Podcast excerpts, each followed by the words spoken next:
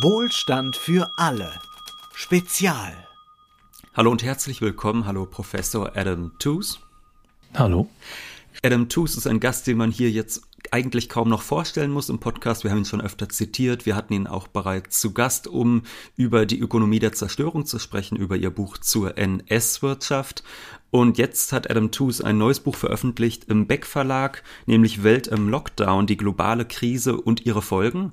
Und über dieses Buch wollen wir sprechen. Es ist äh, ein, könnte man vielleicht sagen, recht frühes Buch über Corona, wenn man bedenkt, dass wir noch mitten in dieser Krise ja stecken oder zumindest in der ausklingenden Krise stecken, hoffen wir mal. Und ähm, wir wollen mal mit einer ganz banalen Frage beginnen, die ich mir gestellt habe und wo Wolfgang auch sagte, ja, die müssen wir wirklich stellen, die Frage. Und zwar, äh, wie sieht eigentlich so ein Arbeitstag im Leben von Adam Tooze aus? Denn es ist, muss man sagen, schon etwas beeindruckend. Sie schreiben Blogbeiträge ohne Ende. Sie produzieren mittlerweile auch einen Podcast mit Foreign Policy. Sie haben jetzt gerade dieses Buch veröffentlicht, anderthalb Jahre nach Ausbruch der Pandemie. Wie machen Sie das? Ähm, ist mir selbst ein bisschen rätselhaft, muss ich sagen. Ich bin nicht immer in meinem in meiner Laufbahn so produktiv gewesen. Ähm, es hat sich einiges im persönlichen Leben verändert. Ähm, ich bin mir gewisserweise aus dem Weg getreten, habe ich den Eindruck. Ähm, ich habe früher immer sehr lange gezögert beim Schreiben und was weiß ich, 10, 15 Fassungen waren nicht ganz unüblich. Und, ähm, und, daraus, und, und ich bemühe mich auch gewisserweise um Zusammenhang. Ähm, ich versuche Gedanken fortzuführen, miteinander zu kombinieren, sodass dadurch auch synergetische Effekte entstehen. Ich habe dieses Buch Shutdown auf Englisch Welt im Lockdown geschrieben, weil ich gemerkt habe, dass es gewisserweise die effizienteste Art war, mit der Krise umzugehen, weil, weil ich versucht habe, ein anderes Buch zu schreiben. Im Anschluss an Crashed habe ich mich an ein Buch zur Klimakrise gesetzt, zu dem ich jetzt auch zurückkehre. Und an dem schrieb ich auch ähm, ernsthaft Anfang des Jahres 2020. Dann ging es mit der Krise los. Ich wurde gewisserweise eingefangen durch mein eigenes Narrativ. Ähm, vieles entsteht auch im im, durch Unterhaltung, durch Diskussion, im Austausch über Twitter, über Sozi soziale Medien, durch den Journalismus mit, mit, mit, mit, äh, mit, mit Kollegen. Und ich merkte, dass, dass das gewisserweise gegenläufig war. Ich, ich versuchte gleichzeitig mich in der Energiepolitik der 70er Jahre zurechtzufinden und gleichzeitig Anschluss zu finden und die uns umgebende Krise zu durchdenken. Und das war irgendwie pervers. Ich habe es dann auch aufgegeben. Mein, meine Verlage kamen auch gleichzeitig auf den gleichen Gedanken. Warum schreibst du eigentlich jetzt gerade zur Energiekrise, wenn das ansteht? Und ähm, ja, es sind solche Gedanken halt. Ich versuche immer, ich meine ich mein das jetzt nicht nur auf gewisser Weise Effizienz getrimmt, obwohl das natürlich auch ein Interesse ist ich finde, ich finde Ineffizienz frustrierend. Aber es geht mir vor allem auch um diesen emotionalen Ausgleich. Also ich versuche, ich versuche den, den Strom zu finden, den Mittelpunkt des Stromes, auch in meinem eigenen Kopf und gewisserweise dann da mitzufahren und mitfließt zu fließen. Und dadurch entsteht, glaube ich, auch die, die Produktivität. Also man muss irgendwie im Inneren fühlen, was gerade ansteht und das dann auch tun. Und zwar auch zum Abschluss bringen, abhaken und dann weitermachen und irgendwas anderes und nicht nicht die, den anderen Fehler begehen, gewisserweise alte Projekte zu, länger, zu lange gären zu lassen, zu lange irgendwie hängen zu haben. Und das, aber ist, wie gesagt, ist mir selbst ein bisschen schleierhaft. Nee, ich frage auch deshalb, weil dieses Quellenkompendium, das da noch hinten dran hängt, wirklich sehr beeindruckend ist. Und ich muss auch sagen, ich habe alleine beim Blick in die Fußnoten wahnsinnig viel gefunden, wo ich gesagt habe, okay, das muss ich mir jetzt auch bestellen und lesen. Und da fragten wir uns einfach, wie sieht so ein Tag bei Ihnen aus? Also stehen Sie morgens weil auf und sagen erstmal, jetzt gucke ich mal, was, ob der IWF schon wieder eine neue Studie veröffentlicht hat. Das ist wirklich Twitter. Ich meine, das ist okay. einfach, okay. man braucht einen guten Feed.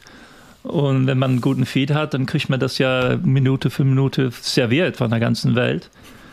Und ähm, das ist täglich meine, ich meine, das ist es ist nicht mein Gebet, aber wie Hegel es mal sagte, aber es ist gewisserweise das, was ich jeden Tag mache. Und wenn ich es nicht tue, fehlt es mir und dann kehre ich dazu zurück und man checkt ständig. Ja, ich meine, es gibt ja einen Rhythmus, man gewöhnt sich daran. Man kann ja in den Finanzzeitungen kann man das ja, es wird ja alles serviert. Es gibt ja jedes, jede Woche ein Menü an Statistiken, die rauskommen und an Berichten.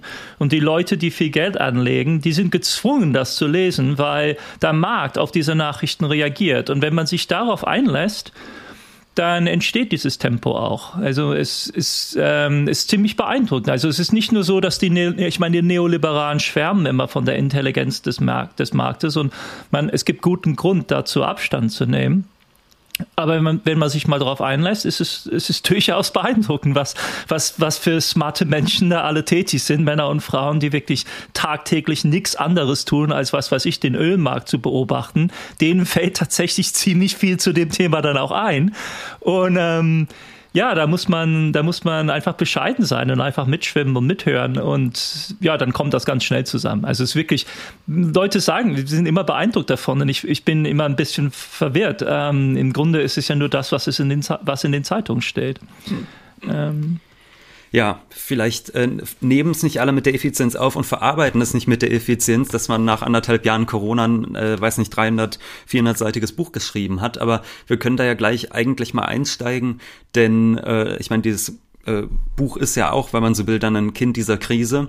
Und da wäre es natürlich gleich mal interessant, darüber zu sprechen, was unterscheidet denn diese Krise so sehr von den vorherigen? Also gerade wenn wir jetzt auch uns die Finanzkrisen anblicken, denn im Frühjahr 2020 war das ja eigentlich das erste Schreckgespenst, was sich dann abzeichnete, stillstehende Produktion und dann noch dazu, ähm, wie reagieren jetzt die globalen Finanzmärkte, Währungsmärkte etc. darauf?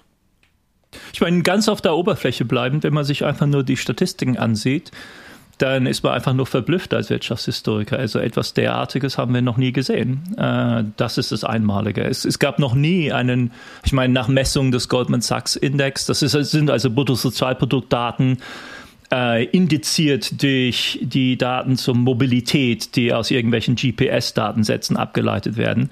Das ist an sich schon ein Novum, dass man Bruttosozialprodukt weltweit täglich in dieser Form ajustiert und mit diesem Mittel wenn man, wenn man ihnen Glauben schenkt, dann haben wir es ja bis zweite Woche April 2020 mit einem 20-prozentigen Einbruch des Bruttosozialproduktes der Welt zu tun. Und, und das geschieht innerhalb von wenigen Wochen. Ich meine, Anfang des Jahres war ja alles im Grunde normal. Ich meine, das ist, das kann man sofort hinterfragen, aber es sah normal aus. Sowas haben wir noch nie erlebt. Das ist viel schlimmer, viel, viel aggressiver, viel ähm, schneller sich entfaltend, diese Rezession, als alles, was wir in den 30er Jahren gesehen haben, mit 2008 überhaupt nicht zu vergleichen. Das Gleiche dann auf dem Arbeitsmarkt und zwar nicht nur lokal, obwohl es gerade in Amerika ja wirklich haarsträubend war.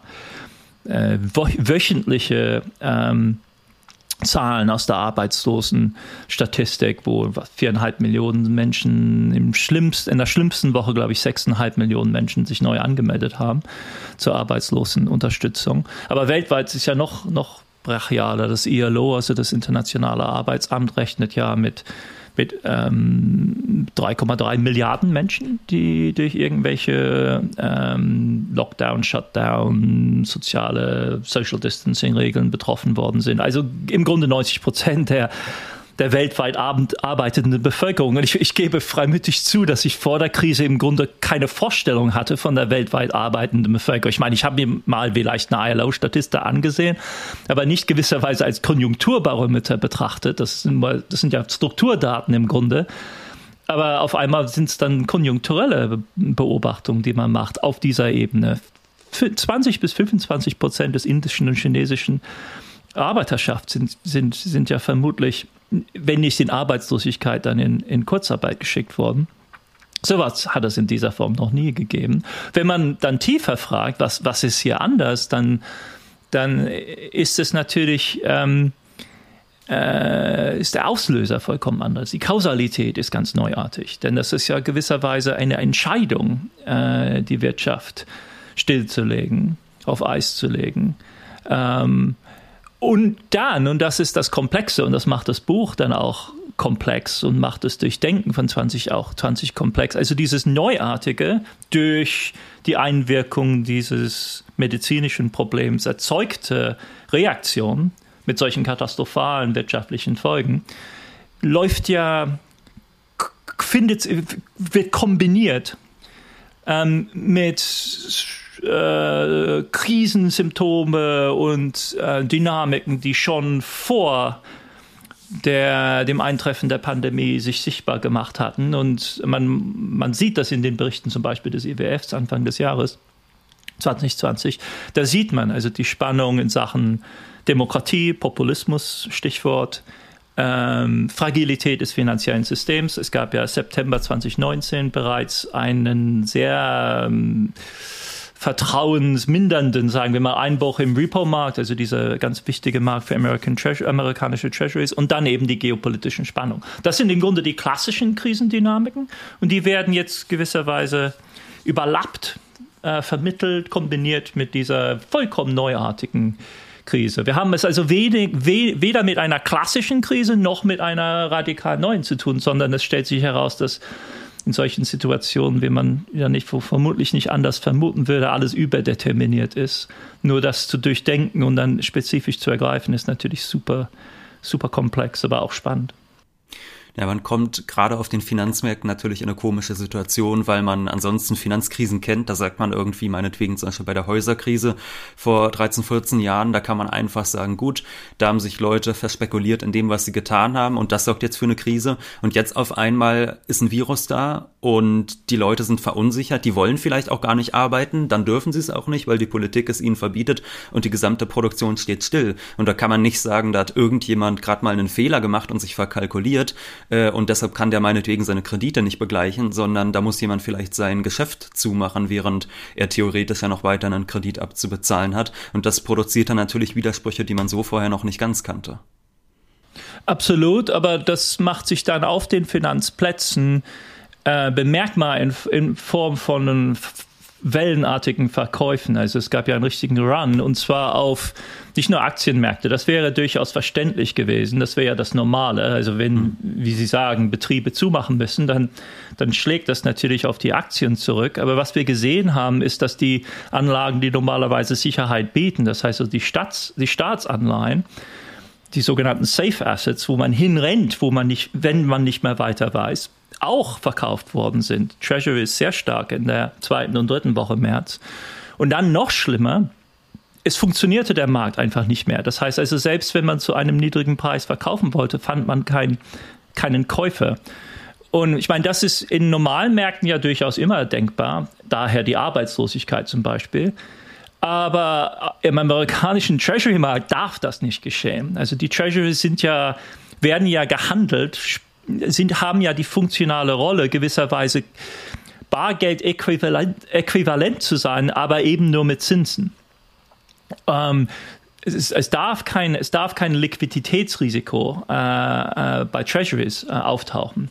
Das ist der Unterschied zwischen Bundanleihen zum Beispiel und italienischen Staatsanleihen. Und, und Bundanleihen kann man im Prinzip immer verkaufen. Das Wichtigste ist, und das ist gerade aus der ökonomischen Theorie kommt auch interessant, das, das Wichtige ist nicht, dass der Preis feststeht, er steht nicht fest, aber man, man muss sicher wissen, dass der eigen, die eigene Verkaufsentscheidung marktirrelevant ist. Das heißt also, es ist gewisserweise die Realisierung gewisser Prämissen der Mikroökonomik wo vorausgesetzt werden kann, dass die individuellen Entscheidungen keine systemischen, systematischen Auswirkungen haben. Und, und gerade diese Annahme war zweite und dritte Woche März gestört. Das heißt, wenn man versuchte, Milliarden an Treasuries zu verkaufen, konnte man sie vermutlich loswerden, aber man musste über den Preis verhandeln. Und das, hm. das ist, das dadurch, äh, dadurch wird, wird, verändert sich die Qualität dieser, dieser, dieser Anlage vollkommen. Und ähm, wenn das der Fall ist, dann handelt es sich um einen Markt damals von 19 Billionen, also 1000 Milliarden, 19.000 Milliarden Dollar. Also das ist der größte Markt für frei handelbare Anleihen, Anlagen, Anlagen. Und ähm, dadurch kommt alles ins Wanken, weil das gesamte Portfolio dann nicht mehr stimmt. Denn die, und die illiquiden Sachen, die man hält mit höherer Rendite, hält man gegen die Sicherheit, dass man dieses, dass man dieses äh, Sparkasse, dieses, diese, diese ähm, Sparschwein hat. Und das Sparschwein sind die Treasuries. Die, die, die muss man loswerden können. Und die Treasuries, vielleicht muss man das mal kurz jetzt äh, ein bisschen erklären, ein bisschen einen Schritt zurückgehen, weil wir natürlich viele Hörer haben, die da nicht ganz so tief drin stecken in diesen Finanzmarktthemen. Äh, die Treasuries sind die Staats allein der USA. Die werden herausgegeben zu einem bestimmten Nennwert. Und was Sie jetzt meinen, ist im Regelfall ist es völlig egal, was auf den globalen Finanzmärkten los ist. Man kann eigentlich ohne Abschlag diese Staatsanleihen der USA immer verkaufen, normalerweise, oder? Also das und kann eigentlich da, ja? Es, es kommt zum Teil zu einem, zu einem Abschlag aber der Markt bewegt sich gewisserweise wie ein Ozean. Also es ist so groß, dass die Wellen, die unabhängig sind von der Bewegung einzelner Schiffe oder mhm. Schwimmer oder noch, man kann noch so groß Wahl sein, es hat keine Auswirkung auf die auf die Flüsse und Bewegungen auf diesem Markt. Sicherlich, wenn die amerikanische Politik vollkommen spinnt und irgendwas macht, dann steigen die Renditen etwas.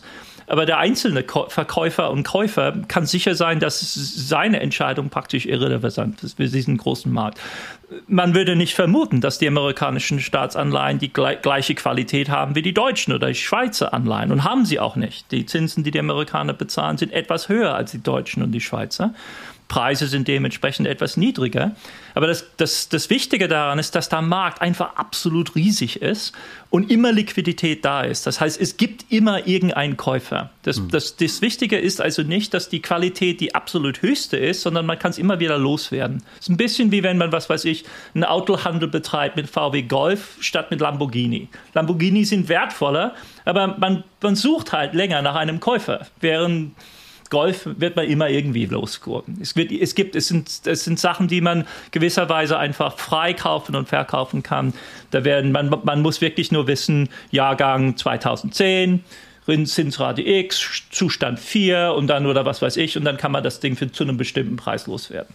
So, und jetzt haben wir auf einmal den Moment, wo ich den VW Golf nicht mehr verkaufen kann. Das heißt, wir haben die Corona-Krise, die setzt ein, die Leute rennen raus aus den Aktien und normalerweise würden sie jetzt in die Staatseinleihenmärkte gehen, machen die aber auch nicht. Die wollen alle Bargeld und das bedeutet für den Rest der Welt was? Sie wollen auf alle, alle haben Bargeld. Das heißt, es, im Prinzip würde es heißen, dass die Renditen für amerikanische Staatsanleihen steigen im genau falschen Moment. Das andere ist, dass alle Leute, die Renditen, die, die Staatsanleihen in ihren Portfolios halten und alle tun das, weil das das Sparschwein ist, auf einmal merken, oh, oh mein Gott, Gott verdammt, das Sparschwein ist nicht mehr ein Sparstein, sondern ein Lamborghini. Es ist etwas viel, viel illiquideres. Es ist nicht klar, dass man das sofort verkaufen kann. Und wenn das der Fall ist, dann muss man alle anderen Anlagenentscheidungen überdenken. Denn diese anderen Entscheidungen sind ja immer in Bezug auf die Tatsache, dass man dieses Sparschwein hat. Und wenn es nicht mehr verkauft werden kann, ja, dann, dann muss man die anderen Werte bestimmt loswerden. Das heißt, es löst sich gewisserweise lawinenartig äh, äh, ein solcher Prozess aus. Ganz schlimm könnte es kommen, wenn man wirklich dann übergeht zu einer Staatsfinanzkrise, wie wir das in der Eurozone zum Beispiel gesehen haben, wo es dann auf einmal wirklich tatsächlich schwierig wird für den amerikanischen Staat, neue Anleihen zu verkaufen. Also mhm. wir reden ja im Prinzip im Moment nur von den Anleihen, die bereits draußen sind auf dem Markt. Das sind diese 19 Billionen richtig krisenhaft wird es, wenn auf einmal dann die, das amerikanische Schatzamt merkt, dass es neue Anleihen nicht vergeben kann. Und das wäre natürlich ungeheuer störend gewesen, auch für die Bewältigung der Krise durch Fiskalpolitik, also durch die, hm. durch die Regierung und das Parlament, das Kongress entschiedene Politik. Und dann kommen die Zentralbanken natürlich rein, denn wenn die Märkte irgendwie unsicher werden und Staatsanleihen abstoßen, während klar ist, eigentlich müsste sich jetzt der Staat ja erst recht neu verschulden, um irgendwie auf die riesigen Arbeitslosenzahlen etc. zu reagieren, dann kommen auf einmal die Zentralbanken rein und werden eigentlich zu den wichtigsten Instanzen der Krise, oder? Absolut, die sind in diesem Moment dann gefragt. Das ist ein bisschen wie also Notarzt. Also mhm. es kann ja alles, man, man, man, ja, man, mag ja Krebs haben und was weiß ich sonst noch, aber in dem Moment, wo das Herz stillsteht, ist der Notarzt oder die Notärztin gefragt. Die sind dann die entscheidenden Leute. Äh, und das sind dann die Zentralbanken in diesem Moment gewesen. Es ist nicht so, dass sie gewisserweise für den weiteren Krisenverlauf wirklich entscheidend werden, sind, nicht in der Form wie zum Beispiel die Fiskalpolitik, da sind die Finanzminister wichtiger. Aber wenn man diese erste Krise nicht übersteht, dann ist Game Over. Dann kommt man gar nicht in die, da kommt man gar nicht zur Behandlung des Krebses oder zur Grippe oder eben zum, zum Coronavirus. Sorry. Alles gut. Ähm, dann kommt man gar nicht zur Behandlung dieser anderen Probleme, sondern man, sondern, äh, man, ist, man ist einfach tot. Ähm, ja, und in diesem Moment müssen sie einsteigen und sie tun es in einer Größenordnung, die einfach äh, noch nie da gewesen ist. Ähm, das stellt alles, was wir nach 2008 gesehen haben, in den Schatten. Das Fed kauft eine Million Dollar an Werten pro Sekunde für, für einige Wochen, 75, 80 Milliarden am Tag. Ähm, sie kaufen 5% dieses riesigen Marktes auf und setzen es auf Halt gewisserweise, um den Markt zu stabilisieren. Denn das Wichtigste in einer solchen Krise ist, dass die Verkäufer auf einmal entdecken, es gibt einen Käufer. Und wenn es einen Käufer gibt, dann muss man sich den, kann man, kann man sich den Verkauf auch ein bisschen überlegen. Es muss ja nicht unbedingt sein, dass man es heute macht. Wenn man Angst hat, dass man nie einen Käufer finden wird, dann muss es natürlich sofort geschehen. Aber wenn man auf einmal merkt, ja, der Markt ist ein bisschen relaxed heute, es gibt tatsächlich jemand, der alles kauft, dann, ja, dann kann man sich selbst ein bisschen überlegen und warten und besseren Preispunkt abwarten. Und das ist natürlich dann, dadurch löst sich die gesamte Krise auf und dieser Punkt wird letzte Woche März überwunden. Aber man kann nicht, man kann wirklich nicht überschätzen, wie schwerwiegend diese Erschütterung gewesen ist. Also in Gesprächen, die ich seitdem geführt habe mit Marktakteuren, äh, im Moment der Krise selbst waren sie nicht besonders bereit, darüber zu reden. Aber im, aber im Nachhinein äh, muss man wirklich fast von so posttraumatischen Erfahrungen sprechen. Also die Leute kommen dann ins Wiederholen, kommen gar nicht mehr aus der Erzählung heraus. Ist schon ziemlich, äh, ziemlich dramatisch gewesen. Und ich meine, jetzt haben wir erstmal so auf die USA geblickt und auch bei uns im Podcast haben wir schon relativ viel, würde ich sagen, auch über die Reaktion in Europa gesprochen. Äh, was dabei so ein bisschen immer hinten runterfällt, sind die Schwellenländer, ne? also Länder mit niedrigem oder mittlerem Volkseinkommen. Die haben ja im Regelfall auch nicht so eine stabile Währung, wo man dann denken würde, das sind ja die Ersten, die in die Krise geraten. Denn wenn das auch gerade so eine Flucht in, ins Bargeld gibt, also in den Dollar auf gut Deutsch, dann ist es natürlich für andere Länder, wo meinetwegen einschlägigen Unternehmen auch Kredite in Dollar bezahlen müssen, ein Riesenproblem, dass dann auf einmal der Dollar aufgewertet wird etc. Was machen denn diese Länder in so einer Situation? Was haben wir da im vergangenen Jahr gesehen? Ich meine, die waren ganz entscheidend für diese Krise. Also man, man, man diskutiert immer noch bis heute, und das ist wirklich Teil der aktuellen Diskussion in Finanzkreisen, wer und wie zuständig, verantwortlich war für, dieses, für diesen Verlauf, diesen krisenhaften Verlauf im Treasury-Markt. Aber es ist, es ist ganz klar, dass die Schwellenländer Fondsmanager in Schwellenländern sehr wichtige Akteure waren in diesem Moment. Denn gerade wie Sie sagen, standen sie schon seit Februar unter Druck. Ähm, das sind ja äh, Exporteure, die vor allem auch China bedienen. Die sind sehr eng gekoppelt zum Teil mit der chinesischen Wirtschaft. Auf der einen Seite als Lieferanten und auf der anderen Seite beziehen sie aus China Rohstoffe äh, äh, und Zulieferungen für die Endfertigung. Und ähm, Sie sind also unmittelbar getroffen gewesen und versuchten zu, Liqu auf, äh, auf, zu Liquidität zu bekommen. Das, diese, diese Welle wurde auch angetrieben durch den zeitweiligen Anstieg des Dollars. Also im, im, im Weltsystem im Moment ist ein Anstieg des Dollars tendenziell krisenauslösend, weil so viele Akteure im, auf den Weltmärkten nicht mit ihrer eigenen Währung, sondern mit Dollars äh, Geschäfte betreiben. Und wenn das Dollar steigt gegen andere Währungen, dann, dann äh, ist das gewisserweise eine Steuer auf alle, die in Dollar ihre Geschäfte betreiben. Also wenn man Einkommen in Dollar hat, ist es natürlich gut. Aber wenn man ausstehende Beträge hat, äh, Rechnungen bezahlen muss und Schulden bezahlen muss, dann wird es auf einmal ganz wesentlich schwieriger. Und das Dollar stieg sehr, sehr schnell Februar, Anfang März. Und das löste dann diese, Entsche diese Entscheidung aus, teils der Manager der Schwellenländer, alle ihnen zur Verfügung stehenden Dollarwerte zu verkaufen und zu Bargeld zu kommen. Und das war ein ganz wesentlicher Teil. Viele von uns befürchteten damals eine wirklich brachiale Krise der Schwellenländer. Es war also wirklich ein politisches Anliegen.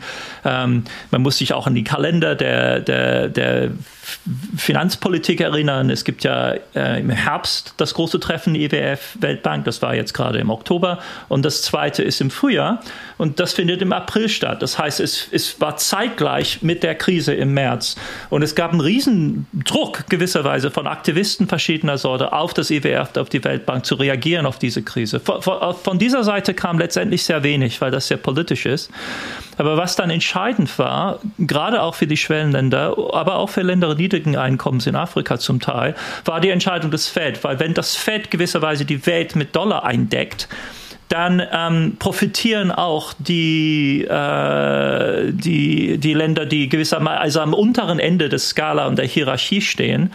Und ähm, die Logik hier ist, ist, ist, ist, das sogenannte Yield Chasing, also man jagt nach Rendite. Man, man, man, die Anleger, die, die, die richtig große Mengen Geld anlegen müssen, brauchen dann in ihren Portfolios äh, Anlagen, die möglicherweise ein bisschen risikohafter sind, aber eben auch Rendite abwerfen. Und bis Ende des Jahres konnte Peru zum Beispiel eine 100-Jahres-Anleihe aufgeben. Das ist im Grunde Kupfer, auf das man dort spekuliert. Man braucht in 100 Jahren bestimmt immer noch Kupfer was weiß ich, Energiewende ist ganz klar, dann ist Peru, steht mittendrin in diesem, in diesem Rohstoffboom und konnte sich für, glaube ich, drei oder vier Prozent äh, auf 100 Jahre mit einigen Milliarden Dollar eindecken. Also äh, es, es, das ist ein typisches Symptom dieses, dieses, dieser Jagd nach Rendite. Und da, dadurch äh, wurde gewisserweise die Marktfähigkeit dieser, dieser Länder wiederhergestellt. Man muss aber natürlich sehr unterscheiden zwischen die Vermeidung einer Finanzkrise. Das ist uns tatsächlich gelungen im letzten Jahr und die Meisterung der Krise an sich. Das ist eine ganz andere Geschichte, verlangt auch ganz andere Mächte gewisserweise. Da braucht man halt andere Potenzen, andere Kapazitäten. Und die fehlten natürlich. Das heißt also, Peru hat gewisserweise diesen finanziellen Erfolg, aber eine handfeste Pan Pandemiekrise. Lima ist ja eines der am schwersten betroffenen Städte der ganzen Welt. Zehn Millionen Menschen, 70 Prozent davon im informellen Sektor. Also ungeheuer schwierig, diese Krise zu meistern. Und eben auch natürlich auch dort eine, eine massive politische Krise. Ähm, also wirklich so ein sehr eigenartiges Gemisch aus finanzieller Erleichterung und politischer Krise, realwirtschaftliche äh, Desaster für vieles, viele dieser Länder. Hm. Aber zumindest bei der Fed hat man dann ja gewissermaßen versucht, diesen Ländern dabei zu helfen, sich zu stabilisieren. Man hätte ja auch sagen können, na ja, äh, die Fed, äh, was weiß ich, guckt jetzt erst, sagt America First und guckt erstmal nur nach sich selbst. Ich meine, das sollte man, glaube ich, nicht so auslegen. Ich meine, das Feld er hat ja ein Mandat ausschließlich für amerikanische Geldpolitik und betreibt auch ausschließlich amerikanische Geldpolitik. Was die Amerikaner aber gemerkt haben, ist, dass gewisserweise sie so eng gekoppelt sind mit dem Rest der Weltwirtschaft, dass ähm, dass sie nicht, äh, dass sie mit einrechnen müssten, die Blowback-Symptome, also das, was zurückkommt von der Weltwirtschaft auf Amerika. Und das ist das, was, ich, was sie im März erlebt haben. Also sie tun es nicht, das ist jetzt keine verkappte Entwicklungshilfe oder so, sondern einfach nur die Realisierung. Und ich meine, das ist schon viel verlangt. Das verlangt ja auch so drei-, vierdimensionales Denken, aber das, das kriegen sie hin. Ähm, dass gewisserweise, wenn Krisensymptome in den Schwellenländern auftauchen, ähm, das zurückschlägt in den allerwichtigsten amerikanischen Markt. Wenn man also umgekehrt jetzt Dollar in die Welt pumpt, dann hat das tatsächlich den Effekt, dass dass diese Entspannung auftritt. Wichtig für, die, für das Fed ist ausschließlich, dass das amerikanische System stabilisiert wird. Also da, das ist ja, das ist, das muss man auch, auch ganz bestimmt so lesen. Es gibt dazwischen noch diese berühmten Swap Lines. Das sind also zwischen Zentralbanken ausgehandelte Beziehungen in denen gewisserweise gleich für gleich getauscht wird. Das heißt also, wenn das EZB zum Beispiel Dollar braucht, das war 2008 ganz akut der Fall, dann können sie gewisserweise auf ein Konto im Namen des Feds einfach Euro gut schreiben und im Gegenzug bekommen sie in New York Dollar gut geschrieben, mit denen sie dann die europäischen Banken bedienen konnten. Das ist aber ein ganz besonderes Verhältnis zwischen dem Fed und anderen Zentralbanken. Da könnte man tendenziell von einer Art Partnerschaft sprechen. Aber die Auswahl der Länder, die zu dieser Partnerschaft gewisserweise eingeladen sind, wird selbst bestimmt durch das Kriterium, wenn es zu einer Krise in diesem Land kommt, schlägt es auf uns zurück in irgendeiner wesentlichen Form. Das heißt, Brasilien und Mexiko sind mit drin, Singapur ist mit drin, Südkorea ist mit drin, Eurozone ist mit drin, Großbritannien, Schweiz. Aber dann, dann das ist, dann ist Schluss. Indonesien zum Beispiel fragte an, wollte eine solche sogenannte Swapline bekommen. Man lehnte, man lehnte sie ab und hat stattdessen eine andere Fazilität angeführt mit niedrigem gewisserweise Status. Aber das entscheidende Kriterium ist, ist, ist Eigeninteresse, wohlverstandenes, weit gefasstes Eigeninteresse der Stabilität des amerikanischen Systems, das einfach nicht überblickt werden kann. Und damit, damit muss man gewisserweise auch das Vorfeld mit absichern. Also eigentlich kann man sagen, wir leben in einem globalen Dollarsystem immer noch. Da hat sich trotz der geopolitischen Machtverschiebungen, die sich jetzt vielleicht ergeben, dass man auch sagt, China wird mächtiger etc., hat sich bislang eigentlich relativ wenig dran geändert, oder? Es gibt verschiedene Dimensionen dieser Globalisierung, aber ich meine, Habermas' Begriff der Weltinnenpolitik hat mir, hat mir immer sehr gefallen in diesem Kontext. Ich glaube nicht, dass Habermas, ich, ich habe sogar Habermas vorgetragen darüber und er war erstaunt, dass das existiert. Das heißt also, ähm, aber es ist gewisserweise die Erfüllung dieser Vorstellung einer globalen Innenpolitik, die hier abgewickelt wird. Gerade bei den Swaplines sieht man das ganz genau. Also das ist wirklich eine global gefasste Innenpolitik. Ähm, hat sich viel verändert? In diesem Bereich nicht. Und das ist ja gewisserweise, man spricht ja auch ähm, von einem Dollar Trap. Das ist ja Prassads These, dass ähm, jedes Mal, wenn die Krisenmeisterung auf diese Art gelingt, ähm, entsteht ja gewisserweise ein Anreiz weiterzumachen. Also wenn man, äh, da, da, eines der Vorteile am Dollarsystem, im Gegensatz zum Euro-System Beispiel bisher, ist, dass man beim Dollarsystem davon ausgehen kann, dass es kompetent und großzügig geleitet wird. Das heißt, man, niemand verknappt die Dollarzufuhr in den kritischen Momenten.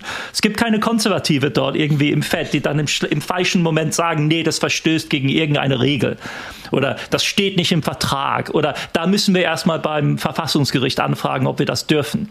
Das entscheidet nicht als Thema. Wir, wir, sie handeln, sie stabilisieren das System, dann schaut man irgendwie, ob, ob, ob problematisch ist, überdenkt das, verändert die Regeln beim nächsten Mal vielleicht. Aber die Erfahrung äh, belehrt, dass man im Grunde mit der, auf, das, auf das Feld zählen kann. Es ist nicht, es ist, es ist zwar natürlich mit Risiko behaftet, aber man muss, man entscheidet zwischen Risiken. Aber wenn Sie eine Bilanz haben, in dem ähm, ähm, äh, Sie Dollar-Schulden aufbauen, dann können Sie damit rechnen, dass im schlimmsten Moment das Feld einsteigt und es Ihnen ermöglicht, auch zu Dollar zu kommen.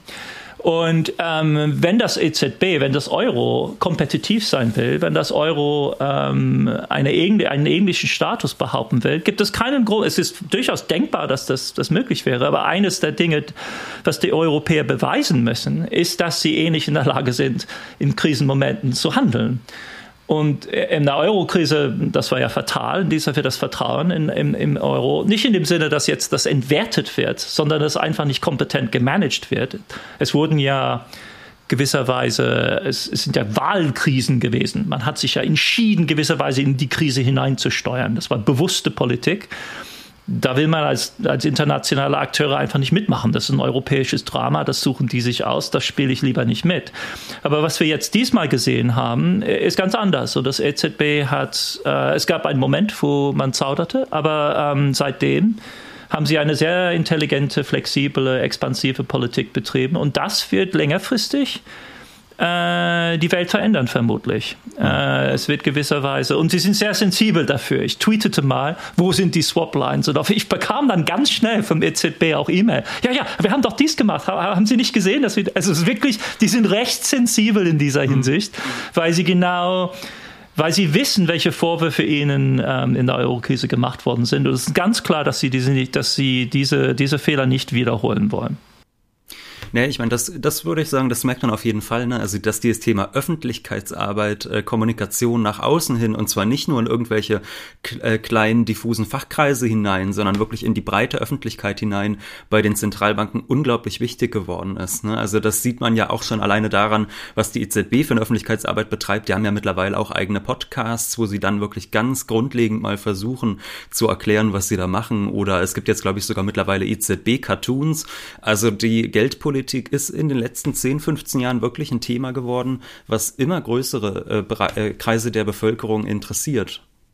Ja, das finde ich, das finde ich äh, wirklich eine sehr positive Entwicklung.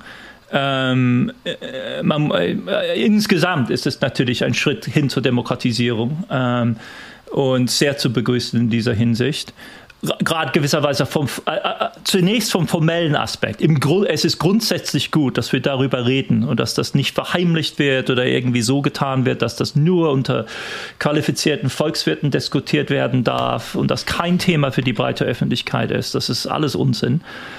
aber unter anderem denke ich auch, ich begrüße das äh, auch, weil ich glaube, dass dadurch, und ich meine, das ist, die zwei Urteile hängen natürlich eng miteinander zusammen, äh, dass die Politik auch eine andere Richtung nimmt. Denn die simple Preisstabilitätspolitik ähm, ist veraltet, ist nicht mehr zeitgemäß, entspricht nicht den Realitäten dessen, was die Zentralbanken eigentlich tun. Ähm, und ähm, es findet also nicht nur gewisserweise eine formelle äh, äh, Eingliederung von viel weiteren diskursiven Zusammenhängen, sondern auch eine substanzielle Veränderung in der Politik selbst. Und das, das Wichtigste und da das EZB ist auf einmal schlagartig zum Vorreiter geworden in dieser Hinsicht, gerade auch in grünen, in grünen Themen. Das heißt also, da werden ganz zentrale Prinzipien der Zentralbankpolitik zum Teil zur Debatte gestellt. Es ist noch nichts entschieden, aber dass sie überhaupt Debat zur Debatte gestellt werden können, ist, ist selbst, also hätte ich und viele andere Aktivisten in diesem Bereich vor zwei Jahren hätten wir das nicht geglaubt dass dieses Prinzip zum Beispiel der Neutralität, das ist also, welche Anlagen die Zentralbanken kaufen, wenn sie Anlagen kaufen. Und sie haben immer darauf bestanden, dass das gewisserweise den Markt abbilden und sich in dieser Hinsicht gewisserweise neutral zum Markt. Also sie spiegeln einfach nur das, was auf dem Markt stattfindet. Also die Bewertung und die Bonität wird einfach gespiegelt im Portfolio der Bank. Und ähm, dieses Prinzip ist jetzt zur Debatte gestellt worden, in dem Sinne, dass Sie fragen, okay, wenn der Markt, der Markt selbst entstellt ist, durch die Nichtbepreisung von bestimmten ökologischen Kosten zum Beispiel, dann ist eine neutrale Spiegelung de facto eine Unterschreibung des nicht nachhaltigen Zustands der Welt. Und das, das können wir nicht machen. Das ist nicht, das ist nicht konform mit der Politik des, der, der EU. Das ist im Grunde nicht neutral gegenüber den Interessen der Ökologie und der Gemeinschaft und der zukünftigen Generation. Da müssen wir an, überdenken. Das jedenfalls steht jetzt zur Debatte. Das hätte man vor zwei Jahren nicht gedacht. Sie haben schon die zukünftigen Generationen angesprochen. Das ist aber auch ein äh, Stichwort, das gerne natürlich von den Gegnern äh, expansiver Geldpolitik bemüht wird, in Deutschland vor allem. Ne? Da ist ja auch dann immer groß die Angst noch dazu, neben der Höhe der Staatsschulden auch die Höhe der Inflation.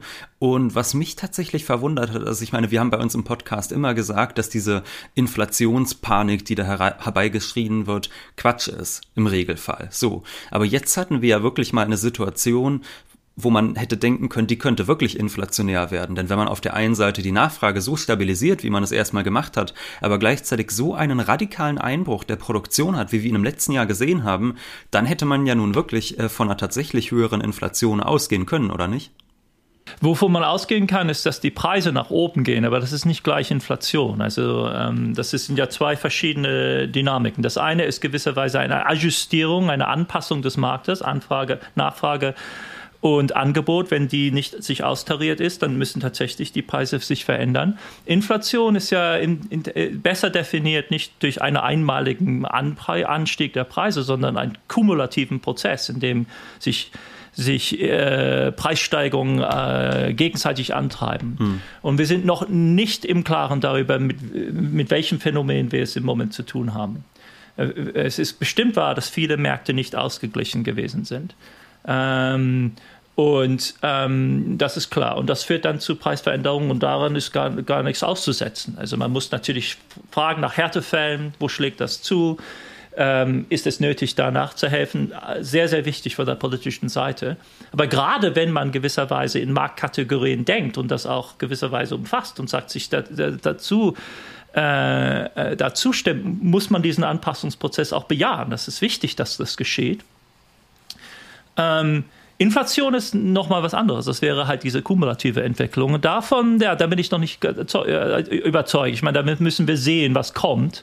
Und es wird sehr interessant zu sehen, wie, wie, ob sich diese Anpassungsprozesse im nächsten Jahr fortsetzen. Bisher, und das ist ziemlich beeindruckend, haben die Zentralbanker in Europa und in Amerika einen kühlen Kopf behalten und mhm. sind nicht zur Panikmache übergegangen. Noch beeindruckender war der, war der Moment, in dem Isabel Schnabel ähm, gewisserweise äh, sich mit, der, mit den Medien auseinandergesetzt hat. Und wirklich, sie hatte so ein Slide, wo sie, wo sie alle Schlagzeilen der deutschen Medien aufgeführt hat, wo in nicht qualifizierter Weise von einer Inflationsbedrohung gesprochen wird. Und dann hat sie Punkt für Punkt gezeigt, wie man eigentlich davon ausgehen muss, dass die in diesen Fällen die Preisveränderungen temporär sind. Das heißt also, offensiv wird nicht, es ist nicht gewiss nur manipulative Medienpolitik, sondern es mhm. wird von Seiten der Politik eingefordert, eine sinnvolle Berichterstattung über ein wirklich komplexes Problem. Und das ist Next Level. Also das ist wirklich Hut ab. Genau das brauchen wir. Dass also von Expertenseite gesagt wird, Leute, das ist jetzt kein Spiel, das ist todernst. Und wenn ihr mit diesen dummen Schlagzeilen kommt, dann macht ihr das Geschäft ungeheuer schwierig und es ist schwierig genug. Ähm, hier sich, hier sich durch, durchzufinden. Niemand kann das EZB vorwerfen, die Inflation nicht ernst zu nehmen. Das ist absurd. Die haben für Jahre und Jahre hinaus äh, die, die, die Inflationsbeschleunigung vorhergesagt, die nie eingetreten ist. Und auf einmal ähm, kommen die Medien und tun so, als würden die europäischen Zentralbanken sich darüber keine Gedanken machen. Das ist, es ist vollkommen abwegig. Und ich finde das wirklich, also das war für mich wiederum etwas, das man in dieser Form nie erwartet hätte. Dass es eine so, die Einforderung eines vernünftigen öffentlichen Diskurs seitens der Entscheidungsträger ähm, und gewisserweise dann auch eine einen technischen Beleg für die Probleme. Also der Diskurs wird weitergeführt und einfach zurückgespielt und sagt, nee, nur auf diesem Niveau geht das. Wenn ihr so macht, dann ist es unter allen jenem Niveau. Ähm, das ist einfach super. ist ja, wirklich sehr, ja. sehr, da muss man wirklich sehr froh sein, das zu sehen, dass das möglich ist. Ja, um es vielleicht äh, präziser zu machen, ich meinte eben nicht damit, dass ich jetzt damit gerechnet hätte, dass jetzt die Inflation deutlich höher ist. Also das, was wir jetzt gerade an inflationären Tendenzen erleben können, das, da gibt es ja zig Gründe, die man alle sinnvoll aufführen kann. Äh, Energiepreise, die steigen wegen bestimmten Lieferengpässen, steigende CO2-Preise, Nachholeffekte im Konsum etc. Da gibt es ja unglaublich viele Gründe, die man anführen kann, die alle überhaupt nichts mit der EZB zu tun haben. Ich meine nur, ich hätte im vergangenen Jahr mir denken können, dass die Inflationen deutlich größeres Problem wird, als es jetzt ist, weil wir einfach einen Einbruch der Produktion haben, aber gleichzeitig die Nachfrage stabilisieren. Und daran, dass das nicht der Fall gewesen war, kann man ja auch wunderbar erkennen, dass tatsächlich der Wirtschaftseinbruch, der stattgefunden hat, gar nicht so groß war, wie man sich das vielleicht zu Beginn von Corona hätte vorstellen können. Also wenn große Teile der Arbeiterschaft zu Hause bleiben müssen, da hätte ich mir ehrlich gesagt einen BIP-Einbruch von deutlich äh, mehr als, was waren das jetzt in Deutschland, fünf Prozent oder so, glaube ich, vorstellen können. Übers Jahr gerechnet, ja. ja. Ich meine, Deutschland ist ja relativ glimpflich davon gekommen. Bei vielen Ländern äh, liegt es bei 10 Prozent. Dieser Rieseneinbruch, der findet ja das ja schlagartig. Das ist ja, das, da muss man ja auch umdenken. Also man ist nicht gewöhnt, BIP-Zahlen im, im, Tagesrhythmus zu bekommen. Ja. Also das, was wir im April gesehen haben, ist ein 20-prozentiger Einbruch, gewisserweise auf den Tag genau. Das ist Pfingsten oder so. Vor, gerade vor Ostern war es. Ähm, Nee, Ihr Punkt ist sehr, sehr gut. Aber ich meine, es gab auch Aufstauungseffekte. Äh, weniger stark in Europa, aber in Amerika absolut massiv. Es lagern ja rund zweieinhalb Billionen Dollar in aufgesparte, aufgesparte Guthaben. Ich meine, Sparnis sind keine gewöhnlichen Ersparnisse. Es ist einfach nicht ausgegebenes Geld, was auf Konten lagert. Und wir werden sehen, wie sich das entwickelt. Das ist auch Teil der Ajustierung, die wir im Moment durch erleben. Ähm, es ist insgesamt, ich meine, ein Moment gewesen, wo die sonst erwartbaren Zusammenhänge also einfach nicht unmittelbar sichtbar waren. Ich meine, es ist sogar umstritten unter Volkswerten, ob man das überhaupt als Einbruch Be bezeichnen sollte, weil ja im Grunde gewisserweise eine, ein, ein, ein mikroökonomisch kann man das ja beschreiben, gewisserweise als Entscheidung die Gesundheit zu priorisieren. Es ist gewisserweise eine Investition in die eigene Gesundheit oder die, die Überlebensfähigkeit des, des öffentlichen Gesundheitssystems. Das als, das als BIP-Einbruch zu rechnen, ist vielleicht ganz falsch. Zum Teil sind zum Beispiel die Statistiker unter sich auch nicht einig. Die hm. Briten hm. haben zum Beispiel ähm, äh, die normalerweise wird im öffentlichen Sektor ja die, die, die Leistung, die Produktion nach den Ausgaben gemessen. Das heißt also, äh, man misst die zum Beispiel die, die, die, den BIP-Beitrag der Lehrer anhand, ihr, anhand ihrer äh, Gehälter. Es gibt ja kein unabhängiges Maßstab für den BIP-Beitrag von, von Lehrern. Und was die Briten gemacht haben, ist gesagt, also ihr unterrichtet nicht mehr, aber ihr werdet bezahlt. Das heißt, sie haben einen riesigen Produktivitätseinbruch im Bildungssektor in die britischen Zahlen einge eingerechnet. Und das ist, das ist nicht flächendeckend geschehen bei allen europäischen Staaten so dass also da ganz grundsätzliche Fragen überhaupt der, der, der, der Statistik, der, Kon auch der Konzeption der Wirtschaftsstatistiken mhm. praktische Relevanz bekamen, wie sonst nie. Jetzt mal ein bisschen vielleicht weg. Das ist nämlich schon, glaube ich, ganz schön viel und auch ähm, technisch gewesen in der letzten halben, dreiviertel Stunde. Jetzt vielleicht mal zu den etwas größeren äh, Überblicken, weil ich muss sagen, ähm, an Ihrem Buch finde ich einerseits ganz fantastisch diese Beschreibungen, was da eigentlich im globalen Finanzsystem sich ereignet hat im letzten Jahr. Das sind wirklich Kapitel, wo Sie mal ein bisschen den Werkzeugkasten, das heißt auch ein Kapitel der Werkzeugkasten hier in der deutschen Übersetzung, wo Sie wirklich mal den Werkzeugkasten aufmachen und zeigen, was da passiert und ich glaube, das lohnt sich wirklich für jeden zu lesen. Ich finde aber auch, dass sie in der Einleitung wirklich schon äh, sehr große Fragen aufmachen, die es sich doch vielleicht auch noch mal kurz zu diskutieren lohnt. Und zwar, da schreiben sie, die ähm, staatlichen Eingriffe, die konnten eigentlich nur erscheinen, Zitat, als Vorboten eines neuen Regimes jenseits des Neoliberalismus. Es ist tatsächlich eine These, die, wo wir auch letztes Jahr drüber nachgedacht hatten, zu Beginn der Krise, gerade weil man sich angesehen hat, was ist das für eine unglaubliche Neuverschuldung, die da stattfindet, die ein paar Monate vorher in Verruf ge gewesen ist wie sonst was. Und auf einmal hat man gesagt, wir legen alles lahm und nehmen unglaubliche Schulden auf etc. Haben wir es hier eventuell mit dem Ende des Neoliberalismus zu tun? Das war auch die Frage, die wir uns gestellt haben. Und dann hat man ja im Laufe des letzten Jahres gesehen, naja, so richtig nicht. Es sind ja immer noch dieselben, die an der Macht bleiben. Also äh, das ist ja nicht so, dass wir jetzt sehen konnten, aha, die politische Linke, die hat jetzt mal die Krise richtig toll zu nutzen gewusst und ähm, die, Büro äh, die, die, die äh, Demokratie umgekrempelt oder so, sondern eigentlich waren ja weiterhin exakt die am Ruder wie vorher auch und wurden dann ja in Wahlen oftmals, jetzt Trump vielleicht mal beiseite genommen, weil Trump jetzt wirklich ein besonders radikaler äh, äh, Fall ist, aber ansonsten ja oftmals bestätigt. Auch in Deutschland ist ja jetzt ähm, das weiter so eigentlich schon auch spürbar, würde ich sagen. Äh, wie kann das sein? Ja, in der Stelle, die Sie zitiert haben, ist ja das wichtige Wort scheinen. Ja. ja. Und darauf folgt dann auch das große Aber. Ähm, das ist ja gewisserweise der, der, das Punkt des Buches, ist zu sagen, es ist ja nicht zu bestreiten, dass in diesem Moment, man zu Aktionen griff, die wirklich historisches Ausmaß hatten und die jede übliche Beschränkung dessen, was gewisserweise zum neoliberalen Paradigma dazugehört, überschritten haben, längst überschritten haben daran kommt und, und, da, und daraus, daraus es wäre, man, man, kann nicht, man kann nicht verneinen, dass man gewisserweise auf die Idee kommen kann und gewisserweise gezwungen ist zu sagen, okay Leute, also hier geschieht etwas anderes und was Neuartiges. Hm. Und noch beeindruckender ist, dass auch dieser Glaube sich ziemlich festgesetzt hat in den Märkten selbst, also in den Finanzmärkten. Die, die, die harten gesottenen Boys und Girls, die mit diesen Anleihen handeln, die sind ziemlich überzeugt davon, dass was Neuartiges gekommen ist. Irgendwie so eine keynesianische Synthese darum geht. Das heißt, eine, eine Verbindung zwischen Geld- und Fiskalpolitik, in dem die Zentralbanken im Grunde die Verschuldung des Staates in Geld übersetzen. Das, und das ist, das ist, das ist für, für deutsche Hörer vielleicht ein Albtraum. Man denkt sofort in Inflation. Für die Länder, die den Zweiten Weltkrieg gewonnen haben, nicht so sehr, weil das ja das Zaub, die Zauberformel des Erfolgs gewesen ist, der Mobilisierung. Hätte man, wenn es zu einem Sieg des Nationalsozialismus gekommen wäre, würde man Schacht natürlich und Funk auch in diesem Rahmen feiern, weil das nationalsozialistische System auch einen solchen Kreislauf mobilisierte. Und es scheiterte ja nicht an der Inflation, sondern an, dem, an der Niederlage äh, auf dem Schlachtfeld.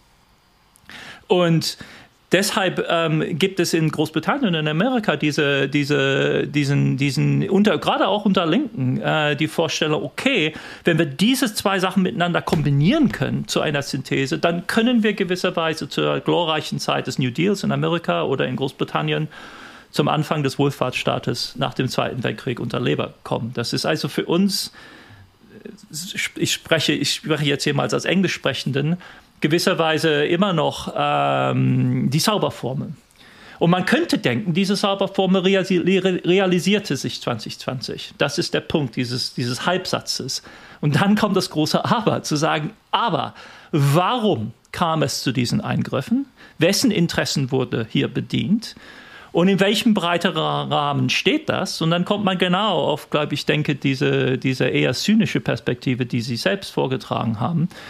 Ähm, in dem Sinne, dass die Aktionen der Zentralbanken ja nicht angetrieben sind durch gewisserweise eine nationale Mobilisierungsstrategie, in dem Tresor, Finanzamt und Zentralbank sich die Hand reichen und man diesen Markt im Interesse der Gemeinheit managt. Das darf gar nicht mal gesagt werden. Diese Vorstellung ist selbst gewisserweise ein Albtraum. Man ist verdeutscht in diesem Sinne. Das darf man nicht tun. Das ist im EZB-Statut verboten. Äh, aber auch andere Zentralbanken haben sich eingelassen auf diesen Diskurs. Man darf es nicht. Man sagt klipp und klar, nee, wir sind eingestiegen in den Markt, um die Spekulanten abzudecken. Denn wenn wir die Spekulanten nicht abgedeckt hätten, dann hätte es zum großen Kladderatsch gekommen und das wollt ihr auch nicht, Leute. Ja, dass es nebenbei dazu dient, die Defizite des Haushalts zu decken. Ja, okay, können wir nicht beneiden, ist bestimmt wahr. Ja, und wenn, ja, wir wissen, wenn man das aufrechnet, dann habt ihr x Schulden gemacht und wir haben x Anleihen gekauft. Und ja, wir wissen, dass sich das ausgleicht, aber wir haben es nicht deshalb getan. Versteht uns richtig.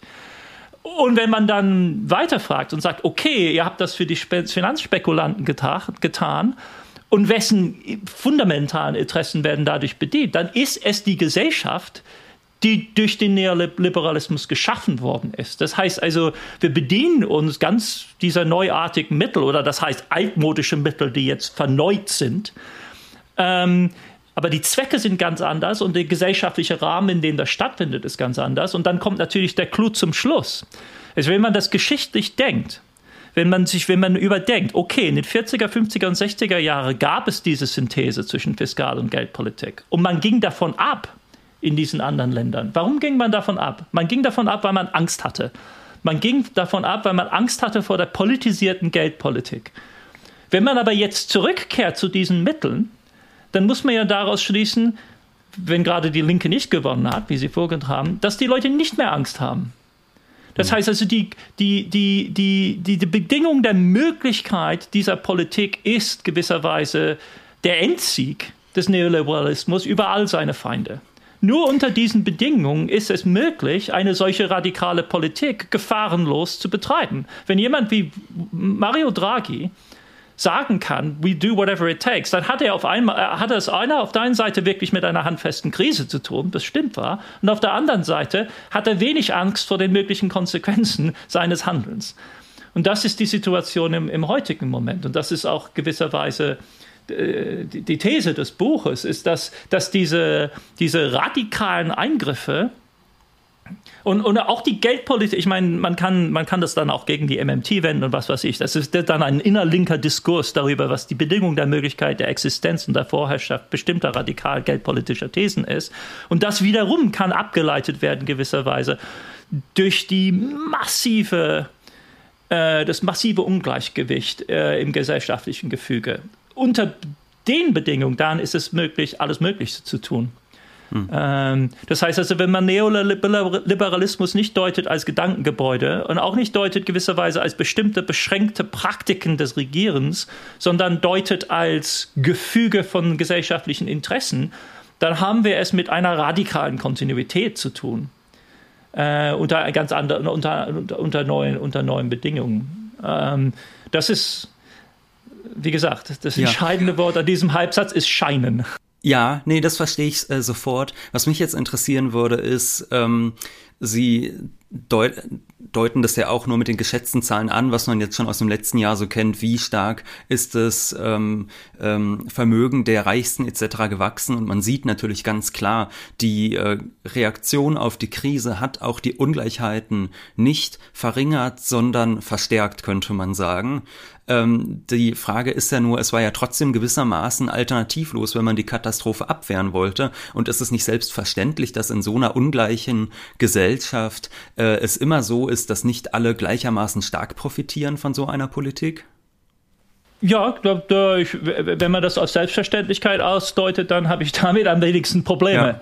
Ja, ja, äh, ja, besser, besser zynisch selbstverständlich, als jetzt zu sagen, radikaler Bruch. Aber auch das ist ein bisschen zu kurz gegriffen, weil man dazu lernt. Äh, man hm. hat dazu gelernt. Ähm, nicht in dem Sinne, dass Joe Biden jetzt irgendwelche, äh, irgendwas wirklich mit AOC und der, der amerikanischen hm. Linken zu tun hat. Hat ja sehr klar ausgedrückt gegenüber seinen Gönnern ähm, in, einem, in einer wirklich unglaublichen Rede im Carlisle Hotel 2019, wo er einfach klipp und klar sagt, also Jamie Dimon ist unter den Gästen, sind also ein Journalist sagte, man kann sich die Szene sehr gut vorstellen, Ende der Woche in New York, so sechs, sechs herum. Die Leute gehen aus, aus dem Büro, haben eine Stunde für den Kandidaten Biden, setzen sich hin in diesem Hotel äh, und er legt los. Und der Journalist meinte, die Leute waren alle ziemlich gut angezogen und, Joe, und Jamie Dimon von der JP Morgan war dabei. Also man, äh, eine solche Szene. Und Biden schaut sich das Publikum an und sagt, Leute, ihr wisst doch alles, was wir machen müssen. Ist doch vollkommen klar. Also bei der Ungleichheit, wie wir sie im Moment haben, wissen wir doch alle, dass gefährliche Tendenzen, und er sagt wirklich das Wort revolutionäre Tendenz, Tendenzen, und dann lachen die Leute im Raum und er sagt, nein, nein, ich meine es ernst. Revolutionäre Tendenzen, die Tür öffnet sich für Populisten, wir müssen was tun. Und dann meint er zu den Leuten, ja, aber beruhigt euch, ich nehme euch ein paar hundert Milliarden Dollar weg und ihr wisst doch genauso, es verändert euren Lebensstil in keiner Weise Weise. Ihr wisst genau, was wir zu, zu tun haben. End of discussion. Das ist Joe Biden. Und, und, aber das ist ja nichts, das ist nicht nichts. Es hm. ist eine hegemoniale Strategie und bei einer solchen Strategie weiß man, dass tatsächlich was abfällt für die Leute. Es ist ja nicht umsonst, dass er das tut. Und das haben wir ganz konkret gesehen. Das heißt, Sie haben vollkommen recht, dass die Gewinne für die Vermögendsten die größten sind. Aber das ist rein rechnerisch der Fall. Also wenn, wenn Sie mit 100 Milliarden einsteigen in die Krise, mhm und sie kriegen 7% dazu, dann sind das eben 7 Milliarden Dollar. Und wenn man 100 Dollar einsteigt und man kriegt 10% dazu, sind es eben nur 10. und dann ist das Verhältnis natürlich riesig. Die Ungleichheit prozentual, also relativ gerechnet, hat sich im Grunde nicht gesteigert, vermutlich im letzten Jahr. Die Armutszahlen sind in Amerika bestimmt gefallen, weltweit nicht, aber innerhalb des Landes selbst, weil so viel nicht umverteilt ist, nicht richtig gesagt, aber es wurde Kredit erzeugt und es wurden Checks verschickt hm. an die Haushalte mit den niedrigsten Einkommen und alle, die arbeitslos geworden sind und viele kleine Firmen. Unter anderem auch das, den Betrieb meiner Frau. Die Reisefirma Betrieb total stillgelegt und sie hat Checks bekommen zum ersten Mal in ihrem Leben von, von, der, von, der, von der amerikanischen Regierung. Das heißt also, man, man, es war eine massiv konservative Politik, die eben auch, wie man zum Beispiel, und ich zitiere das Beispiel Bismarck, der deutsche Sozialstaat entsteht ja als Innovation und es ist eine historische Innovation aus einem fundamental konservativen Impuls. Ähm, und, und diese, diese Dialektik, diese Verbindung muss man mitdenken, um 2020 zu verstehen. Das ist im Grunde der Ansatz des Buches, ist zu sehen, ja, wir haben das tatsächlich mit einer innovativen Strategie im konservativen Sinne zu tun. Mhm. Und die Konservativen, die wirklich gefährlich sind, sind die Verstockten, die einfach so tun wollen, als würde man ohne weiteres zurückkehren können, was weiß ich, zu den Maastricht-Kriterien von 92 oder so ein Unsinn. Da, da, das geht überhaupt nicht. Aber Biden Paul, all diese Leute, das sind ja im Grunde sehr konservative Menschen, die aber radikal genug denken, um das Nötige zu tun. Hm. Vielleicht äh, zwei abschließende Fragen, wenn Sie noch Zeit haben. Und zwar ähm, erstens, ähm, da wird ja auch die Frage aufgeworfen, ich meine, das eine ist jetzt die Politik, dass man sagt, okay, wir haben eigentlich die alten Leute an der Macht, wir haben hier gar keine große Neuerung, sondern wir haben die alten Leute an der Macht, die aber in diesem Moment einfach erkennen, dass es da gewisse Notwendigkeiten gibt, denen sie sich jetzt beugen müssen. Ansonsten wird's ganz unschön, auch für sie selbst. Und deshalb macht man's lieber. Und das einige erkennen es, nicht alle, muss man sagen. Ja. einige erkennen es, ja. Einige, eine, einige erkennen es aber doch immerhin mehr als in den Jahren zuvor, denn ich meine, die politische Linke hat vieles davon lange gefordert. Die hat gesagt, dreht die Geldhähne auf. Die hat gesagt, initiiert mal einen Green New Deal. Und auf einmal sieht man äh, so Bürokraten in Brüssel, die ein Programm namens Green Deal, da ist einfach nur das New rausgestrichen worden, initiieren. Das ist ja schon eine Veränderung. Und jetzt frage ich mich, was ist denn auf der ähm, akademischen Seite vielleicht, was steht denn da an? Denn da fragen sie ja auch so ein bisschen, könnte jetzt so ein Tod der Orthodoxie ein eintreten, aber da äh, kann ich tatsächlich aus Ihrem Buch keine Antwort rauslesen. Von daher würde es mich interessieren, was Sie da so denken, was da jetzt äh, eventuell ansteht in der VWL vor allem. Ja, ich, ich bin nicht jemand, der leichtfertig über die VWL als akademisches Gebet urteilt. Ich bin da nicht drin in der Materie. Das ist ja ein sehr, sehr komplexes Gebäude und man muss der Linken wirklich zum Teil vorwerfen, da sehr simpel zu verfahren. Es ist ganz klar, dass das ideologisch ist, aber es ist in komplexer Weise ideologisch. Ähm, die, die, Felder, die ich zum Teil übersehe, sind die sehr politiknahen. Das heißt also vor allem die Leute, die in den Zentralbanken arbeiten. Und das hat nicht sehr viel zu tun unmittelbar mit dem, was in der Uni selbst abläuft. Äh, das, das muss man auch verstehen. Also das ist richtig. Also VWL, Mikroökonomik, das ist ja ein, ein Riesengebiet. Da arbeiten ja Hunderte von Tausenden Menschen weltweit. Und ähm, ich bin da einfach nicht, da, wie gesagt, ich halte mich da zurück, weil ich auch nicht, weil ich, weil das nicht mein Thema ist. Das wäre ein wirklich ein Buch für sich. Mein Eindruck ist, dass dass sie in dieser viel gegliederten Struktur äh, auch eine ziemliche Flexibilität entwickelt haben. Ich meine, das, das zerlegt sich ja auch durch einfach die massive Unterteilung der Fachgebiete. Das ist ja, das ist ja so raffiniert und komplex. Viel, viel komplexer als in den Humanwissenschaften ähm, oder in den anderen Sozialwissenschaften. Da ist ja auch viel mehr Geld dahinter und mehr Macht und das, es lohnt sich deshalb.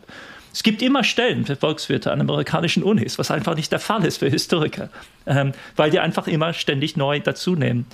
Ähm, und ähm, was man sieht, glaube ich, ist, ist bestimmt, also in den eher politiknahen Feldern, eine neue Beschäftigung mit Fragen zum Beispiel der Ungleichheit aber das wird dann zum Teil wieder relativ konservativ umgedeutet. Aber das ist, es ist da ist es sehr bezeichnend zum Beispiel, dass in dem großen Jackson Hole Treffen, das ist eines der Meetings, wo tatsächlich praktisch orientierte Zentralbankiers sich mit tatsächlich hochrangigen akademischen Ökonomen treffen. Und das, das kann man nicht voraussetzen. Von beiden Seiten nicht. Und da gab es eine ganze Reihe von Treffen, wo sie zum Beispiel Fragen der Ungleichheit ernsthaft diskutiert haben. Zum Teil wird das dann aber sehr schnell wieder umgeleitet in eher neoklatisch orientierte Vorstellungen über den Zins. Eines der einflussreichsten Papiere der letzten Monate ist ein, ein Papier, das sehr radikale Schlüsse zieht, aber aus sehr, sehr konventionellen neoklassischen Vorstellungen über das Angebot und Nachfrage für Kapital, abgeleitet aus der Sparfunktion. Und das ist, das ist, ist also sehr radikal in seinen, in seinen Konsequenzen, weil, weil sie belegen, argumentieren, dass die Ungleichheit gewisserweise, es ist klassische Krisentheorie, zu einem überschüssigen Sparpotenzial führt, das dann umgeleitet werden muss über die Kanäle des Finanzmarktes und dadurch entstehen Effekte für den Zins und für die Instabilität. Aber das ist natürlich in seiner Grundstruktur alles andere, sagen wir mal, als ein keynesianischer Ansatz äh, in Sachen Kapitalmarkt. Das ist ziemlich bezeichnend, glaube ich, für die Situation, wo sie sehr smarte Leute haben, die die, die durchaus interessiert sind an diesen neuen Themen und sehr, sehr politisch engagiert. Ich meine, das sind ja, ich meine, das ist ja ein Riesenaufwand. So eine, so eine Studie zu betreiben, wie Sie machen, ist ja in vieler Weise viel komplexer als so ein Buch zu schreiben, wie ich es jetzt getan habe. Und, ähm, aber sie tun das innerhalb von Gedankengebäuden, die, die ungeheuer rigide sind. Aber der Preis, den man bezahlt, wenn man dieses Gedankengebäude aufgibt, ist einfach riesig groß. Das heißt, besser gewisserweise, man, man führt seine, seine, sein, seinen Einsatz und seine Radikalität in dieses Gebäude selbst hinein und versucht über dieses Gebäude dann diese Effekte zu erzeugen. Und es gelingt ihnen zum Teil. Also dieses, dieses Papier zur Ungleichheit und zum Zins wurde ja also durch alle Finanzmedien diskutiert. Das war ein Riesenschlager. Aber so also wenn Sie das, also es gab ja mittlerweile zwei sehr große keynesianische Kritiken daran. Und das finde ich bezeichnend für diese Anpassung. Also so eine, so eine, so eine sehr Ungleichheit, komplexe, komplexe Anpassungsprozesse. Letzte Frage, da Sie jetzt den Keynes auch nochmal oder Keynesianismus angesprochen hatten. Es gibt ja ein Zitat von Keynes, das sehr bekannt ist und das Sie auch in Ihrem Buch, wenn ich mich nicht irre, sogar mehrfach zitieren, nämlich wo der Keynes sagt, dass alles, was wir tun können, wir uns auch leisten können. Was einfach sagt, das Problem ist nicht die Finanzierbarkeit, sondern das Problem ist, was haben wir an realen Ressourcen und wie können wir diese in Gang setzen. Und ich habe den Eindruck, dass Sie das ähm, ähnlich zustimmend ähm, zitieren, wie es zum Beispiel auch die MMTler tun und ähm, die ja dann auch eigentlich letztlich zu dem Schluss kommen, dass man sagt, Geld ist nur noch eine technische Angelegenheit und wir können das auch demokratisieren. Da würde mich jetzt Ihre Einschätzung interessieren, äh, wo Sie glauben, wo das an Grenzen stößt. Ich weiß nicht, ob das jetzt bis in die USA vorgedrungen ist, aber es gab einen sehr interessanten Aufsatz von Ingo Stützle in der Prokla über die MMT, wo er sagt, dass eigentlich ab dem Moment, wo, ähm, wo die Verwertungsinteressen des Kapitals bedroht sind, auch die MMT an ihre Grenzen kommt. Und da kann ich mir zum Beispiel auch gut vorstellen, dass, wenn man jetzt mal sich das Kapital als große Einheit vorstellt, das sich sicherlich freut, wenn der Staat mal bestimmte Investitionen in Klimaschutz etc. tätigt, damit man selbst nicht machen muss, weil das ja meinetwegen auch für ein einzelnes Unternehmen überhaupt nicht rentabel ist und auch gar nicht zu stemmen ist etc. Dass man aber dann, wenn zum Beispiel der Staat sagt, gibt es ja auch MMTler, die sagen, na ja, wir schaffen jetzt einfach gut bezahlte staatliche Jobs, die gesellschaftlich sinnvoll sein könnten. Da konfligiert es ja zum Beispiel mit den Interessen des Kapitals auf billige Lohnarbeiter. Also wo ist da die Grenze? Was denken Sie? Ja, ich meine, ähm, ich, ich liebe diesen Keynes-Satz äh, vor allem. Ähm, der, der Aufsatz, aus dem er stammt, oder der Vortrag sollte man unbedingt lesen. Das sind drei Seiten, wunderbar geschrieben, abrufbar im Netz. Es ist eine Rede von 42, die Keynes mitten im Krieg gehalten hat. Und die, die, der Titel ist wunderbar. Also, How important is finance oder so? Also, wie wichtig sind die Finanzen überhaupt? Und die Antwort ist im Grunde, es ist eine technische Frage. Nicht zu unterschätzen als technische Frage. Sie sind wichtig, aber eben nur das. Ähm, das wichtig, wirklich wichtige Wort, äh, das Sie ausgelassen haben aus dem Zitat, entschuldigen, das ist so mhm. eine, aber es ja, ist, ist ja. nicht nur eine Sache der Scholastik. Was er sagt ist, anything we, we can actually do, we can afford. Also was wir tatsächlich tun können. Dieses Wort tatsächlich ist natürlich sehr, sehr wichtig. Ähm, und, und, darin werden die, da steckt alles drin, äh, was wir tatsächlich tun können. Und da steckt die ich, ich schätze Ingo sehr, ähm, war, war in meiner Jugend, also abonnierter Leser von Pockler.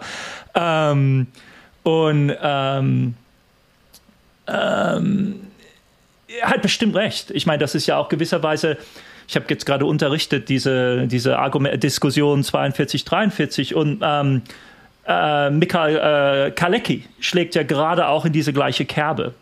Uh, ähm, das heißt, Kalecki sagt, genau wenn es ernst wird, dann, dann schlagen die Unternehmer zurück und dann kommen sie mit der äh, mit einem politischen Argument, das hier gewisserweise die, die, das, das Vertrauen untergräbt. Und mit diesem Vertrauen, da steckt dann auch alles drin. Also man redet in Zauberwörtern. Er hat bestimmt recht, absolut. Die MMT-Leute, und das ist ja gewisserweise die Kritik, die von links kommt, ist, dass die MMT-Leute die Bedingungen ihrer eigenen Möglichkeit zum Teil nicht mitdenken.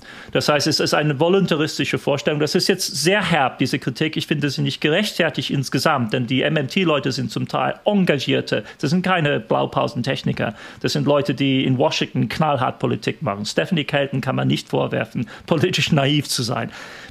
Sie mag so daherkommen, aber das ist Teil ihrer Politik möglichst cuddly zu sein, freundlich für die Leser. Das ist ja Teil ihrer Politik, das zu verkaufen an die amerikanische Mittelschicht. Das Buch fängt ja mit diesem äh, sie, sie, was weiß ich, sie liefert die Kinder irgendwie zum Sport und vor ihr ist ein Mercedes-Benz mit diesem Aufkleber. Das Milieu wird ja vor unseren Augen gezaubert. Das ist eine bewusste Politik. Das sollte man nicht naiv lesen als Naivität. Aber unter anderem ist es natürlich, wird mitgedacht, dieser Zustand, auf den wir vorhin zu sprechen kamen, warum kann der Staat agieren? Unter anderem eben, weil, dieser, weil dieses Machtvakuum besteht. Und wenn auf einmal, wenn es ernst wird, dann, dann fehlt dann, dann, dann, dann, dann ist auf einmal kein Machtvakuum mehr, sondern die Mächte sind im Raum und dann ist es ganz schnell zu Ende damit. Wir sehen das in Amerika im Moment, also wie schnell, es, wie schnell das, Un, das Mögliche unmöglich wird ist ja gerade die Tragik der Situation in Amerika. Alles wäre möglich für die beiden Administration, aber eben nicht. Es hängt an zwei, an zwei Stimmen und die sind ganz, ganz festgelegt. Und zwar durch konkrete Interessen. Hm. Das andere ist die Technik. Das ist das für mich äh, wirklich Verwirrende an der Situation 2020. Man ist ja eigentlich so äh, skeptisch gegenüber der, der Technikverliebtheit also die Smart Money sagt, das ist dumm, eine solche Verliebtheit zu hegen.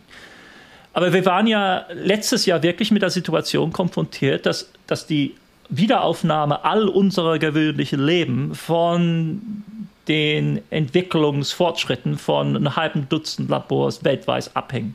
Und es ist Billionen an Geld, ich meine, das ist für mich immer ein Maßstab, hingen von den Ergebnissen von Phase 3 Trials in Kalifornien ab, die durch Pfizer und Moderna betrieben worden sind. Wir wissen, vier oder fünf andere waren auch wichtig. Ich meine, und das ist ja, das ist auch ein actually doing. Können wir das irgendwie? Kriegen wir das irgendwie mit, mit, der, mit, der, mit, mit, mit, äh, dem, mit dem äh, den, mit dem Energiewandel hin? Kriegen wir das hin? Können wir das technisch leisten? Die, der Ökonom in meiner Seele sagt, ja, wenn wir genug Geld in die richtige Richtung werfen, dann tut sich das irgendwie. Aber das hier ist ja auch Teil des Missverhältnisses. Wie viel hat uns Operation Warp Speed gekostet? Vielleicht insgesamt weltweit haben wir 15 Milliarden Euro oder Dollar für die Impfstoffe ausgegeben, 20, wenn es hochkommt, für die Entwicklung. Und davon hängt die gesamte Welt ab. Die Wiederaufnahme unserer, unseres gewöhnlichen Lebens. Und das ist sehr, das ist für volkswirtschaftliches Denken insgesamt ziemlich schwierig zu verdauen. Es ist, auf der einen Seite haben wir dieses, die Frage gewisserweise der, der Politik, die knallharte Frage der Macht in diesem actually, anything we can actually do. Und auf der anderen Seite haben wir die knallharte Frage der Materialität und das, was wir darüber wissen können und was wir damit tun können. Beide sind natürlich, können umgeformt werden. Beide können in die richtige Richtung geleitet werden. Aber das ist natürlich die, die, das sind die Kernfragen der Moderne, die dort gestellt sind. Das heißt also, die Formel von Keynes ist absolut bombenrichtig und für mich gewisserweise auch ein Ansporn.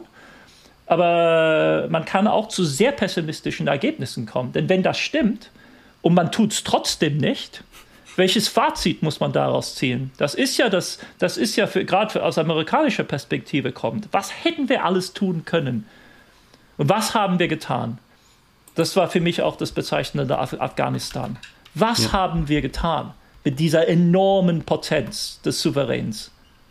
Was hat Amerika getan damit? Das Einzige, worauf sie sich einigen konnten, tatsächlich zu tun, war der Global War on Terror mit all seinen Ergebnissen und Missgeschicken dieser massive Zerstörungswelle. Das war das Einzige, worauf sie sich einigen konnten. Und das, ist, das steckt auch in diesem keynesianischen Satz. Es ist ein sehr, sehr harter Maßstab, wenn man ihn ansetzt. Nicht nur ein Ansporn, nicht nur Emanzipation, sondern auch ein sehr, sehr harter kritischer Ansatz. Beziehungsweise eventuell sogar noch weitergehend, dass sich eher damit Zerstörerisches leisten lässt, wenn es denn dem Drang des Kapitals nicht widerspricht, als Progressives, könnte man zumindest befürchten, oder? Das ist natürlich die Kritik von Hart links oder von Hart, äh, von, von Hart rechts. Das ist natürlich mhm. auch die Hayek'sche Position, dass man aufgrund, dass man Angst haben muss vor dieser Potenz, äh, dass man Angst haben muss vor dem Souverän. Und dass man das dann gewisserweise unter, von Hayek kommen, dann gewisserweise unter einem Denkverbot und institutionelle Schranken setzt. Oder eben, wie Sie sagen, und Sie haben vollkommen recht, ja, von links kommend. Und das ist ja dann auch das im Grunde das Fazit des Buches. Es ist nicht, das Buch endet nicht mit einem Optimismus.